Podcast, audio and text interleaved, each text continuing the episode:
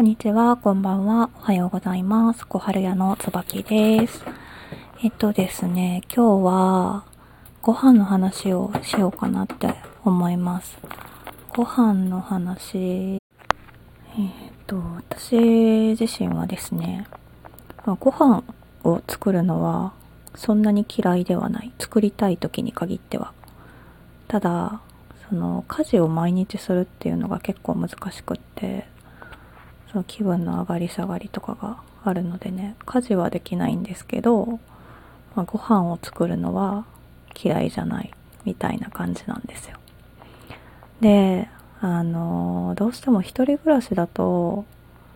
丼系とか一品作ってとりあえず米があったらいいみたいな感じになりがちなんですけど、ちょっと最近はね、あの、酸っぱいものが欲しいというか、あの、箸休め的なものが欲しいなと思って、なんか一品ぐらい副菜みたいなのを作ったりすることもあるんですけど、なんか品数を作るのって結構めんどくさいじゃないですか。ほんとめんどくさい話ばっかりで申し訳ないんですけど、本当にありとあらゆることがめんどくさくって。なんですけど、あの、火を使わない簡単なものを、あの、作るというか、あの、これとこれとこれを混ぜ合わせたらそれっぽいものになるっていうのが一個あると、あの、ちょっと一品足りないとか、物足りないなみたいな時に便利かなと思ったのであのズボラさんにもねあのチャレンジしていただきやすい私がよく作る副菜の話をしようと思います。あの酢の物がね好きなんですよ。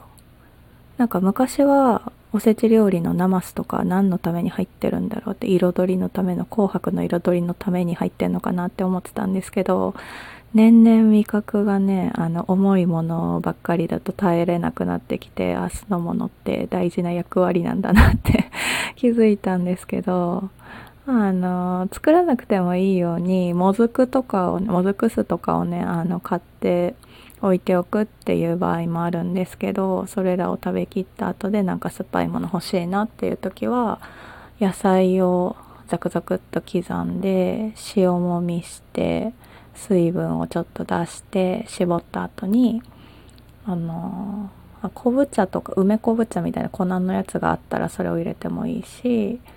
まあなければないで塩とか醤油でもいいんですけどをちょっと入れてお酢とお砂糖を混ぜた液体にその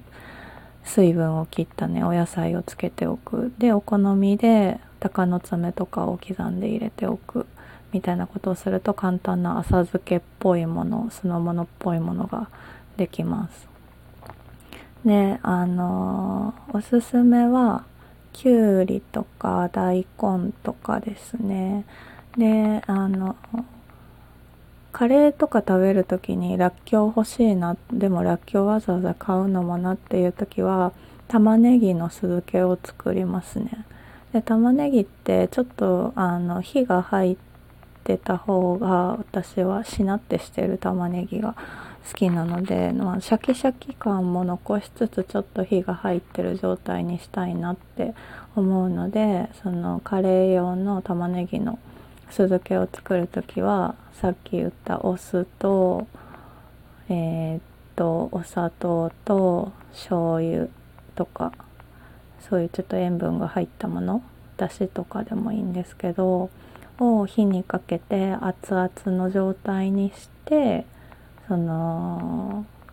器に刻んだスライスした玉ねぎとかを入れてその上からかけるっていうことをするとあの加熱するっていうほどじゃないけどその熱々の液体をかけることによってちょっと玉ねぎがしなってするのであの即席のらっきょうの代わりのものができる。みたいな感じなんですよ。あ鷹の爪は本当にお好みで入れていただいてもいいんですけど。であのらっきょうってあんまりカレー以外のタイミングで食べないじゃないですか。なんでらっきょうを常備するのもなんかなって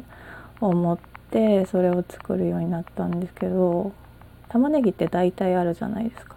いっぱい入っってたのを買っといてあの使わなかった1個が冷蔵庫の奥底で眠ってるみたいなことが結構あるので、まあ、それを消費するっていう意味でもちょうどいいかなと思って作ったりします。であのお酢が苦手な方はねレモン汁とかでもいいと思いますねポッカレモンとかつく使ってもいいしレモンとか柚子とかを絞って使ってもいいしあの柑橘類を使うとすごい爽やかな味わいになってこれはこれで美味しいなって思うので酸っぱいものなら結局何でもいいのでねあの一回チャレンジしてもらったらいいかなと思います。火を使わないのでもう夏場とかも暑くて夏バテだし何もしたくないし火も使いたくないっていう時にも結構おすすめだったりします。で酢の物以外だとあのー、私ドレッシングをあんまり常備しないのでサラダっぽいものを食べようってなった時は塩とごま油とかあの酸っぱいものお酢とかそれこそさっきのレモン汁とかをザクッとキャベツとかにかけて食べたりしますね。なんかとりあえず酸っぱいものと油と塩気があったら美味しいサラダになるっていうのを学習しているのでこっちも何もしたくない時におすすめです。お漬物ってなんか年々好きになりますよね。一人暮らしだとなおさらこう何も作る気しないから卵かけご飯食べようかなみたいな時も梅干しとか浅漬けとか酢の物とかそういったものがちょっとずつあるとなんか食卓が豊かになるなって思って。ぬか漬けもね食べるのは好きですね。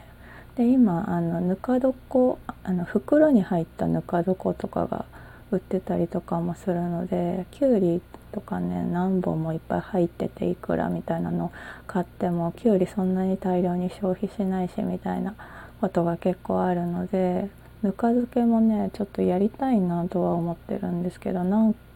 つってもズボラなのでねあのぬかをちゃんと管理できるかどうかが不安でまだやってみたことないんですけど。またチャレンジすることがあったらラジオでお話ししたいなと思います。はい、今日は簡単な副菜の作り方の話でした。なんか取り留めもないというかカテゴリーがね本当に喋りたいことをその日の気分で喋っちゃうから何のラジオなのって感じかもしれないんですけどうんめんどくさい人のためのラジオです。よろしくお願いします。それでは本日の放送は以上になります。また次回の放送でお会いしましょう。小春屋の椿でした。ありがとうございました。